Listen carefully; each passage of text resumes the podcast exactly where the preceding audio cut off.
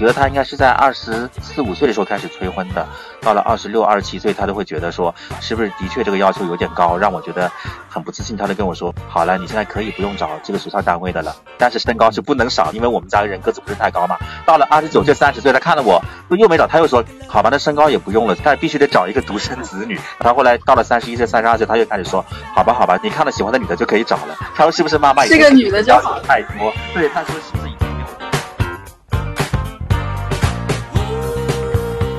已经？呃，因为这个年纪到一定，你会发现你原来的那个发小啊之类的，哎，家里越来越多小孩。因为你知道，那个人有了小孩以后，他的状态完全是不一样的。你不可能约他出来，然后他们的话题永远都是小孩的啦。所以你这个时候你还去参加一些同学聚会或者什么东西，你就会自然而然的被人家排挤。其实人家也不是真的排挤你，只不过他们当父母的确实只能讨论我今天这个奶粉要多少钱，哪个牌子好，这个没办法的。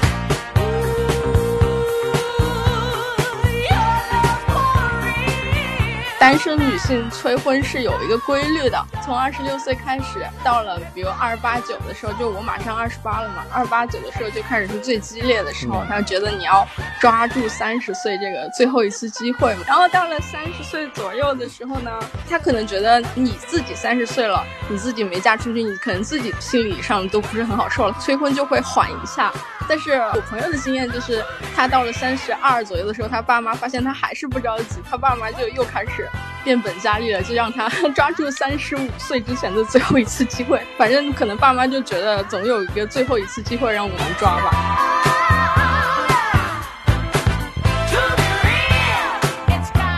欢迎收听无所不击，在这里我们畅聊有趣有用的同志话题，记录普通真实的同志故事。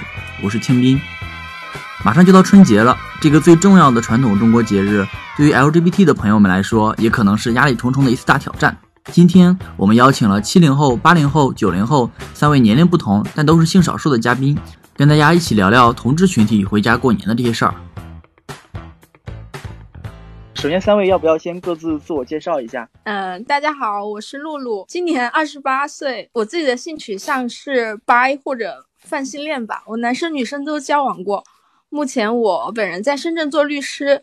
主业做一下资本市场，副业是在搞 LGBT 彩虹法律公益的事情。大家好，我是超超，我是八零后的嘉宾，我现在生活在广州，然后跟我的男朋友一起生活，也在做一些同志公益方面的事情。我之前有在同性恋亲友会做了六年的全职员工，然后现在在平等权利促进会做一个兼职的工作。大家好，我是 Wilson。那么我是介乎于七零和八零之间的一个中年朋友，然后 我是在呃广州工作啊，那么也是普通的一个小白领吧，这样子。然后我跟我的男朋友已经十年了，哇。还有一星期就是春节了，大家今年春节打算怎么过呀？嗯，我老家是在四川，平时我是在深圳这边工作嘛，所以很少回去，一年可能就只有一两次机会回家吧。所以目前是一定要回老家，就四川那边过年。嗯，可能过两天就回去了吧，大概待到初七那个样子。超超呢？啊，我是要回老家过年，然后我是每一年都要回老家过年。我有一年没有回去，然后我父母就有点生气。我会跟我的朋友一起回去，今年也是很特别的一个方式，因为我们今年会开车从广州，大概要开一千公里，两个人轮流，然后开到我们江西的老家。然后我会跟我的朋友，大概这十年吧，每一年都会回我们家过年，这个样子。哎，你男朋友也是江西那边的吗？呃，不是，他是广州人。我们之前是异地恋了八年的时间，然后现在在广州一起生活了，可能也是八年的时间了吧。哇，嗯，我刚刚看你讲在一起已经十七年了啊，对啊。但你是从什么时候开始跟你男朋友一起回家？大概是从二零一二年开始吧。之前有断断续续的，因为之前关系没有挑明。啊，一二年之前你是没有跟家里出柜，还是说没有跟家里说这是你男朋友？没有跟家人出柜。哎，没有去。跟家里出柜之前，春节回家会面临家里的催婚吗？会啊，其实并不是只有春节才会催婚，一年十二个月，任何时候都会可能被催婚，而且都很严重。哎，所以平时是在通过电话或者是什么方式来催吗？因为我二零一二年还在江西老家嘛，然后跟父母一起住，然后他们就你跟他们聊任何话题，他们都能最后跟你扯到要结婚上面去。我感觉春节好像是父母去催婚的一个很重要的一个集中爆发点，因为呃，每年基本上我们跟父母长时间相处的一个时间段，或者是比较重大的一个时刻，也就是春节这个时刻，大家都有经历过在春节被催婚的经历吗？都有呀。吃完年夜饭以后，爸爸就开始上课了，然后就会跟你讲各种道理。然后其中一个很重要的就是你得赶快结婚。Wilson 呢？其实我的那个例子真的是很特别的，就是说可能不是共性不是很大的一个例子。嗯嗯。可是呢，我觉得还是可以共享给大家了。呃，我自己本身工作的城市跟父母住的城市是一样的，这个角度来讲呢，可能压力会更大，可能无时无刻他都找到你，然后你的状态他也监控着，所以。这个问题可能我面临的会比较严重一点，我感觉哈，所以我面临的问题不单只在春节了，就是说平时也会亲友吃饭的时候啊，也会说上两句哈。但当然也有一个好处，就是说我我家里人他说的多的时候，他就不会集中火力在某一个点。就说如果你你是在外地，他见不到你，那么他可能会累积将所有东西累积到春节那个点。所以令到你那个春节过得非常不愉快。一般我的对策是选择先应付过去，让他多讲。其实很多东西呢，父母是一种压力来的，还是给他一个渠道，给他宣泄一下压力。哈哈，我是这样认为。嗯，所以 Wilson，，你现在是出柜的状态吗？我现在应该是半出柜了。其实家里人，我的母亲是知道的。我猜我父亲可能也应该是猜得到，但是我们没有挑明这个情况，因为你知道中国人的父亲就特别爱面子啊，或者是我不知道大家的情况是不是一样哈，但是我们家就这样子，父亲总是爱板起脸，就是作为一个权威的人这样子。那有时候呢，有些事情你挑明的话，我觉得更难处理，所以我就选择了跟我呃母亲挑明这件事情，然后呢，我就说如果。我母亲想把这件事情告诉我父亲，就叫我母亲去转达，那我就不直接对我爸爸讲这件事情。但应该我觉得他是会洞察到的。嗯，哎，我感觉也是一个蛮好的方式，可以先告诉一个人，然后让他来决定，对对对对，去告诉别人。对这个感觉，我就是说，其实你在 come out 的过程里面，你必须要循序渐进，对这个是很重要的。因为我身边有很多朋友，他都是一下子爆发的，比如说你回到春节。压力特大的时候，他就忍不住了，他就借着一个酒啊，或者借着一个喝酒的状态，他就把它爆出来。嗯，当然，我觉得 come out 都是这样的一个状态，但是呢，我觉得你之前的铺垫是很重要，就是说你可能先尝试，先给你身边的好朋友知道，然后或者是先给你的一些好的亲戚，比如说跟你关系好的哥哥姐姐，或者是表姐表妹之类的。嗯，千万不要一下子就。传递到父母的嘴里，对我是觉得这有风险会比较高一点，对，嗯嗯。那这三个嘉宾里，年龄最小的露露，你现在开始面临被催婚了吗？会啊会啊，像我们如果单身女性的话，可能二十五岁以后都会面临这个情况吧。因为我本人的话，我是在外地工作嘛，然后每年可能就回去个一两次，那他们好不容易见我一次，当然会把他们。觉得最重要的事情在我面前反反复复的提，我觉得我也能理解吧，他们这种心理。那你第一次被催婚是多大年纪啊？嗯，因为我爸妈他们催婚都是比较委婉的那种。第一次我倒真的没有很深的印象，大概我想也是二十六左右的时候吧。我觉得去年有一次婚，我自己。印象倒是蛮深刻的。整个一八年，我们家里面不是太顺。我那那一年一九年春节回家的时候，感觉整个家庭氛围都不是特别和睦，然后爸妈也是整天垂头丧气的。然后，嗯，那一次是我们正在外面吃火锅吧，然后我妈就突然提到这个，就说说我也也一大把年纪了，也不知道自己找个男朋友。就是家里面一整年这么多不开心的事情，让我早点找个男朋友，让他们开心一下。反正 对，然后这种借口。对，像我平时他们之前那种委婉的催婚，我都是那种敷衍，就是应一下就好了。然后那一次我就挺火大的，然后我我有直接怼回去，就说找男朋友是我自己的事情嘛，本来家里面这种事情也不是我造成的，我也没有义务为了让他们开心我去找个男朋友。我觉得只是这一次会比较激烈一些吧，平时都还好。可能因为我年龄也没有到这么急迫的时候。嗯嗯，对，因为感觉在一线城市的话，其实女孩这个就还好吧，应该就如果是一在老家，可能女孩就就是对这个压力会更大一点，感觉。嗯，对。然后我还请教过我的姐们儿吧，我比较好的朋友，她现在是接近三十五这样子。她说，单身女性催婚是有一个规律的，就是 从二十六岁，对，从二十六岁开始，然后到了比如二十八九的时候，就我马上二十八了嘛，二十八九的时候就开始是最激烈的时候。他觉得你要抓住三十岁这个最后一次机会嘛。然后，对，然后到了三十岁左右的时候呢，他可能觉得，可能你自己三十岁了，你自己没嫁出去，你可能自己心理上都不是很好受了，他可能就会催婚就会缓一下。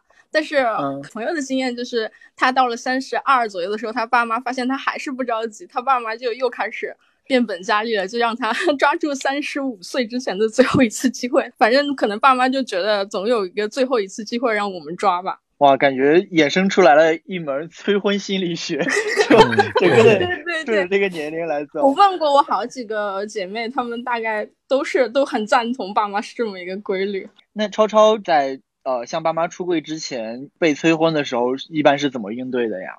嗯，他们催婚的时候，我就当鸵鸟一样就不听不问呀，要不然就会直接说很烦啊，这些事情怎么样之类的。然后我妈就。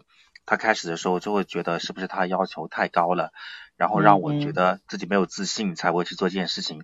因为我当时我在我们那边的学校工作嘛，然后嗯也是体制内的一个学校，然后也是在学校表现的很好。总之就是一个人家觉得很体面、很羡慕的一个职业，也是我们那最好的一个学校。然后我妈就提出很多条件，什么嗯呃就是不能不能就是至少要比这个学校要好的单位，然后身高不能低于多少，然后怎么样皮肤要白，就很多条件。然后我就跟她说，我说你未免也把我想的。太好了吧，就是这这样的人怎么会看上我？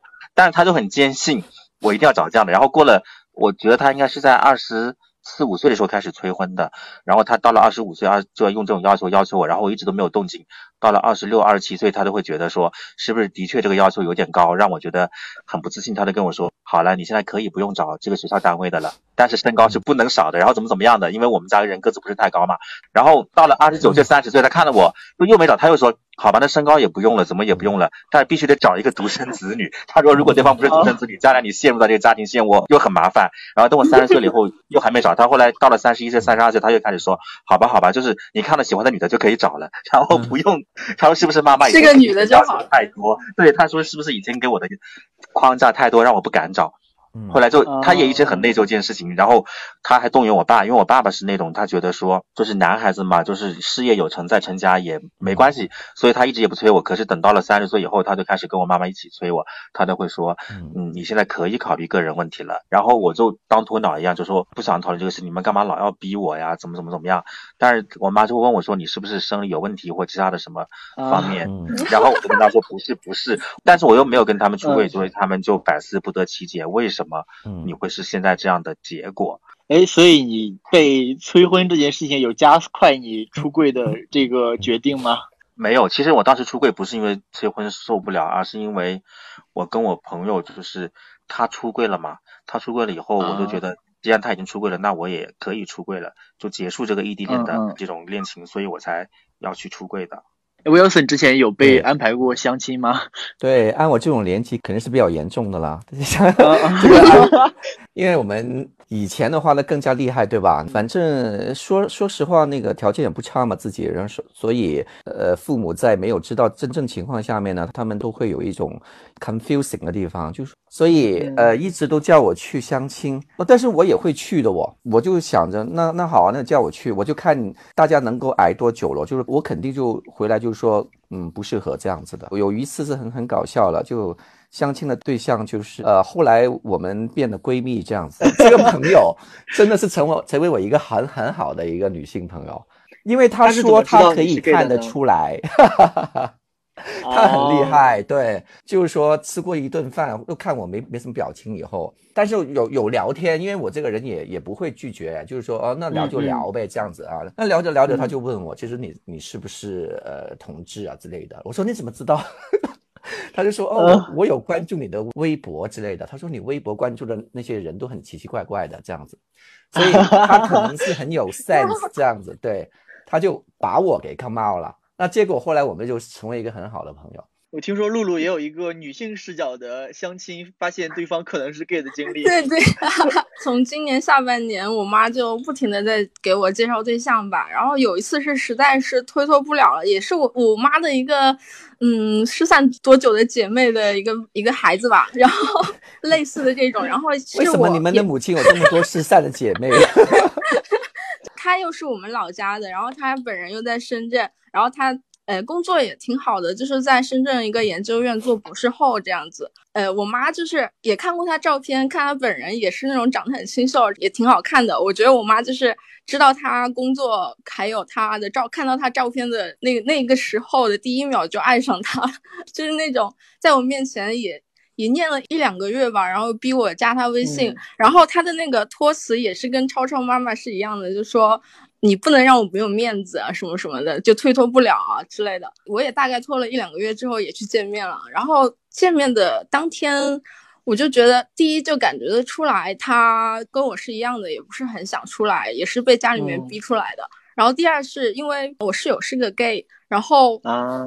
就那个相亲的那个人给我的感觉就是，我不是说 gay 都是一样的哈，但是那个相亲的那个对象，他的性格跟我室友很像，特别像，特别是说话的时候，还有点单的那种很犹豫，然后想想要等我决定的那种。我就觉得简直我是在跟我室友说话，就特别像的那种感觉。然后我 gay 大就一直在想，但是我也没有去问这方面的事情。感觉你如果再跟进一下，说不定也可以成为好闺蜜呢。对，其实我感觉跟他还是挺聊得开的，就是大家放开，就是放开，大家就是坦白了，不是出来相亲，都是被家里面逼的。这一刻之后，大家都还挺聊得开的。嗯嗯嗯，超超已经带男朋友回家好多年了，然后爸妈现在对于男朋友和自己的性取向的态度是现在还好吗？自从我二零一二年出柜了以后，他们就已经非常接纳了。然后我的例子可能也是那种不具有代表性的吧，就是我是在家里非常强势的一个人，我是当场跟两个人同时出柜的，然后我。不想这辈子要出柜两次嘛，我也不想我对其中一个人出柜，然后另外一个人一个人就得给帮着我瞒着这个事情，我觉得他也很痛苦，所以我就直接跟两个人出柜，然后而且是抱着那种只是通知你，然后所有的事情你都不需要管，然后你也管不了的那种感觉。然后我爸反而就很好，他当天晚上就接纳的非常好，然后我妈妈就稍微的纠结了两三个月，我爸就帮着我做我妈妈的工作。我记得我们。二零一二年出完柜以后，然后我们第一年回去的时候，我爸妈就把我们两个人叫到一起，就避开了我两个姐姐还有其他人，就是只有我们四个人。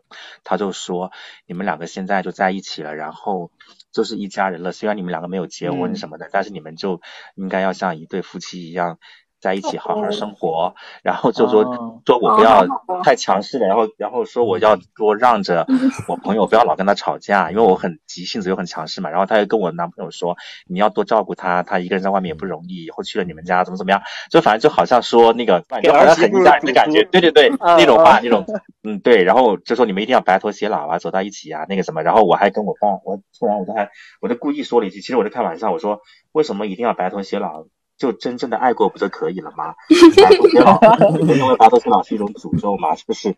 因为当时我觉得，如果将来，如果将来两个人活了很长一段时间，却觉得相互折磨，就我一直觉得低质量的伴侣关系不如高质量的单身那个享受 嘛。我就随便说着，我说为什么一条白头偕老？然后我爸就很紧张，他可能听到了。然后后来就他们找我谈话没过多，大概过了几十分钟以后吧，可能半小时，我爸又单独把我叫到一个房间，又跟我说，他说你为什么会说那个话？我说没有啊，我就觉得不一定白头偕老。他说你可别在外面就是朝三暮四怎么样？然后他又补了一句，他说 不过朝三暮四也家也不能散。然后他的家是他在说你在外面玩没关系，但家一定不能散，一定得 就是他就那个年代的人的核心价值观还是。家庭吧，就觉得对，对他觉得你老了一定得有一个人照顾你，哪怕你年轻风花雪月再怎么样了，你还是得最后回归到家庭。所以他们对我们的关系是非常的 OK，就是已经俨然把我跟我朋友是当成了一对伴侣的。嗯嗯，好有趣哦，感感觉你爸妈已经迅速的把你们这段关系理解成了一对传统的异性恋的夫妻的关系，然后用这个去规范你们。然后。不，然后就是我有时候过年，除了过年，我可能中途也会回一下家里。然后我妈只要我朋友没有跟我回去，她就很紧张的问我你们是不是吵架了？或者，哎，我我很好奇，就是超超，你爸妈会好奇说你们两个嗯的关系是谁是男方谁是女方？他会问这种问题吗？他会问呀，我妈就会问我。你们两个谁扮男的，谁扮女的？然后我就，然后我就问他，我说你觉得呢？然后他说他看不出来。我说你不觉得我们俩都是扮女的吗？然后后来我妈就说我骗他，她就觉得肯定有一个人扮男的，有一个人扮女的。我说为什么我们两个人是相同性别的人在一起生活，却非要学着别人？我说我们又不是你们这样的异性恋。反正就很有意思，他们还是在那种异性恋的那个模式。就像我爸爸，我跟他出柜的时候，我准备了很多问题，他一个也没问。他问了一个我从来没有问过的问题，他当场就问我：“那你你们两个男的是怎么啪啪啪的？”当场哇！我都觉得我疯掉了。我觉得他们的那个意识还是停留在那个。天哪！就是对，难道难道我以后出柜还要准备好这种问题吗？我的妈呀！真的，你可能是需要 准备的。我觉得。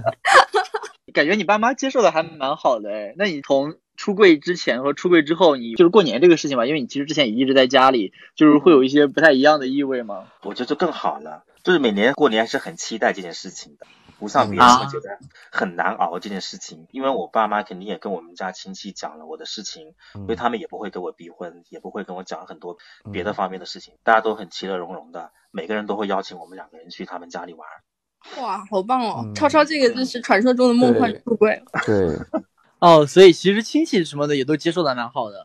对，其实我现在不敢百分百的肯定说我妈一定跟他们说过，但是我至少觉得我妈肯定有跟他们讲过。嗯，我们两个人，我估计可能因为他们两个人，因为我们所有的亲戚都没有跟我们逼过婚了，但是在我出柜之前是有逼婚的，然后对我们两个人也很热情。对啊，那 Wilson 现在的话，你你是现在妈妈知道你的性取向，然后她知道你有男朋友吗？当然知道了，呃，因为之前在在这个催婚的过程，其实我已经想要反向操作了，所以我也小提示啊，就是说父母在催你婚的时候呢，你就可以大概去摸一摸你的父母的性格。刚才像那个悄悄讲的，他们父母真是可遇不可求的，不同的那个家庭背景啊，他们父母呢可能有不同的那个性格。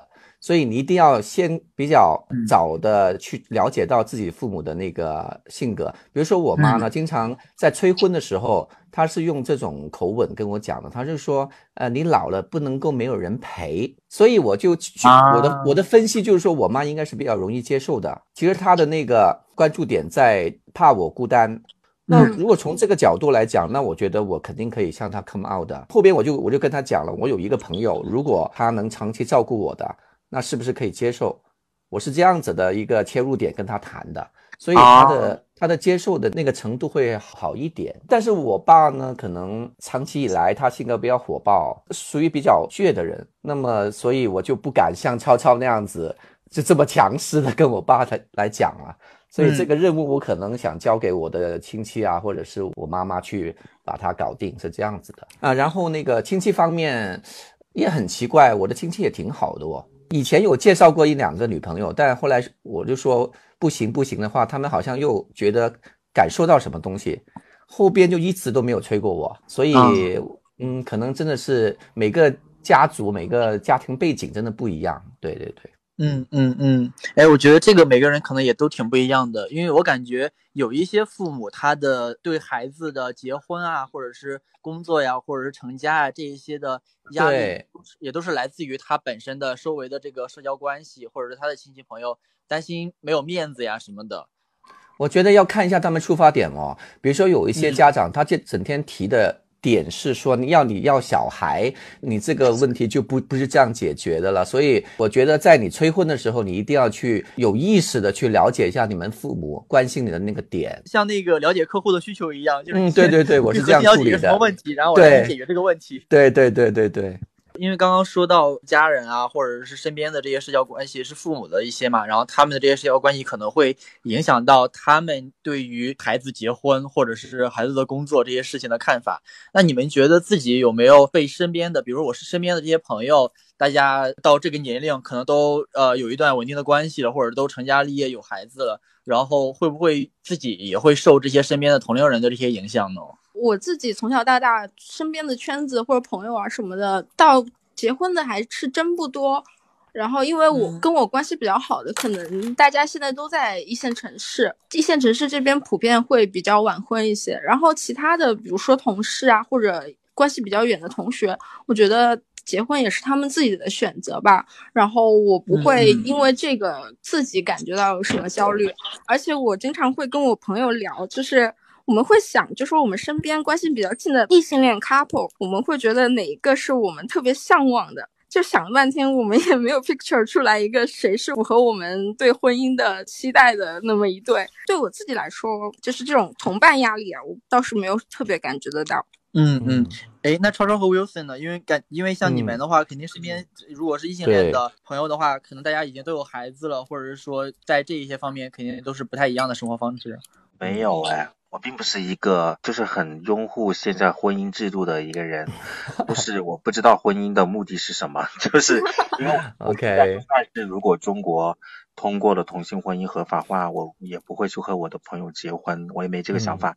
第一是因为我觉得这个仪式让我觉得很尴尬，就是两个人在上面又是各种拥抱接吻，又是什么，然后对着一大堆的人宣布他们在一起，我觉得很尴尬。第二就是因为我觉得，就我不会因为有了这张纸我就更爱他，我也不会因为没有这张纸我就不爱他。然后我们现在也没有任何经济纠纷，那个如果想要生病看望的话，也可以做异地监护。反正就是我觉得很多的东西都可以实现。但我就不知道为什么要有一个结婚的这样的东西。我觉得，嗯，婚姻好像是现在已经很落后的一个一个东西吧。反正我就觉得，我也不明白为什么那么多异性恋也要去结婚。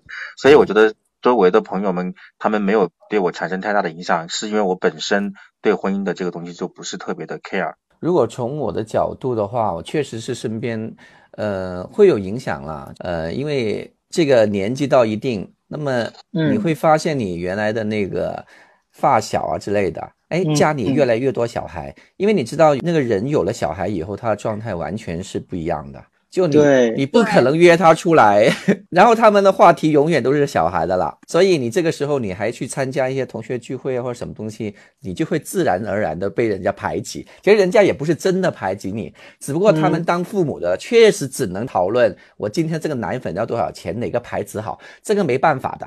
所以，我我是很体谅的。所以我现在，因为我现在也没有孩子嘛，所以我就我就我也尽量去避免大家产生尴尬。所以有时候有一些聚会，我也尽量少去了。我是觉得，可能传统的异性恋婚姻框架这种实在是太禁锢了，过于固定。但是我觉得，其实，在我们新时代来说，婚姻可以有很多种形式。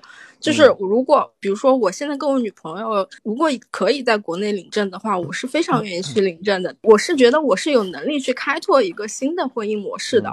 就因为，包括超超说现在，呃，有异地监护，或者是有其他可以签协议啊什么的，但是那些都是一个非常花成本、花精力的事情。一个证就可以保证的权利，我还是很愿意去领这么一个证，去保证我的办理权利的。嗯嗯，其实出于对于个人，呃，不管。不管是财产或者是其他的呃一些基本权益的保障的思路，嗯，是没有一个嗯除了婚姻以外，我们国家就暂时还没有这么一个权利制度是可以完全完美的替代婚姻的。嗯，我还有一个问题想问一下超超和 Wilson，因为就是像你们，比如说在二十多岁的，可以这样讲，这样讲会不会不好？呃，就是。可以啊，二十多岁我也是过了几年而已 啊，在就是在刚开始的时候会被催婚，或者是说跟父母呃，因为性取向这个事情可能会给自己的生活造成一些困扰。然后你们觉得随着年龄的增长，父母或者说别人的看法对因为你基于性取向产生的一些困扰，这个会变少吗？我觉得会的。我觉得因为随着年龄的增长，然后然后慢慢的你就变得。越来越强大，而且你也会通过很多的人啊、故事啊或者一些经历，会感觉到其实自己开心才是最重要的。你来到这个世界上走一遭，你如果嗯就是活得不开心，然后这些不开心，并且是太固执于外界的看法，我觉得是很不值得的。反正从我个人来说，我觉得即便我没有出柜，我我可能也会因为我的越来越年纪大而不会去看重那些东西。嗯嗯对嗯对。那么可能悄悄是属于那个本身意志力比较坚强的人，他不是讨好型人格，所以所以很明显的，超超是很可以做的很潇洒的。我觉得我是比较折中一点的，就说当然你随着年纪的增长，我觉得我年轻的时候当然是受困扰很大的了。但其实我觉得我改变最大的地方，倒不是说这个 come out，反倒是我有了一段比较稳固的感情以后。我觉得对方给我的帮助会更大，就是说我我在他的身上我得到了一些想法和支持。呃，当然到现在来讲的话，我也很赞成超超讲的话，就是说你的所谓开心和不开心，很多都是内心自己内心产生的。所以很多问题可能你从另外一个角度去想一想，那么可能你对这个困扰会减少一点，是这样子。嗯嗯嗯。哎，那刚刚说到催婚的话，因为现在其实三个嘉宾里，其实只有露露是没有向家里向家里出任何一个出柜的。哎，你自己有没有之前想过，哎，我以后要不要考虑出柜，或者怎么出柜？嗯，我以后是一定会出柜的，但是这个暂时，嗯，因为目前我暂时没有提上日程的是原因是我也是赞同两位说的，出柜其实是一个很需要。长期铺垫的一个事情，然后我自己的话，目前工作处于上升期，工作压力其实已经蛮大了。对我自己来说，我对我爸妈的理解，我是觉得我要跟他们出柜的话，我必须要准备一个很完整的话术，要跟他们讲清楚我的心路历程。因为我还有一点就是，我以前跟男生是在一起过的，而且还带回家过的，我要去跟他们还要去解释这个事情，为什么现在我选择是跟女生在一起？对。所以还有种种的这些吧，我想他们肯定会有些困惑，就是你明明是可以去选择一个更简单的路，为什么你要他们眼里面更简单的路啊？这些都是需要解释的。然后包括出柜以后，他们可能有一段时间是需要我随时去对他们进行心理安抚的。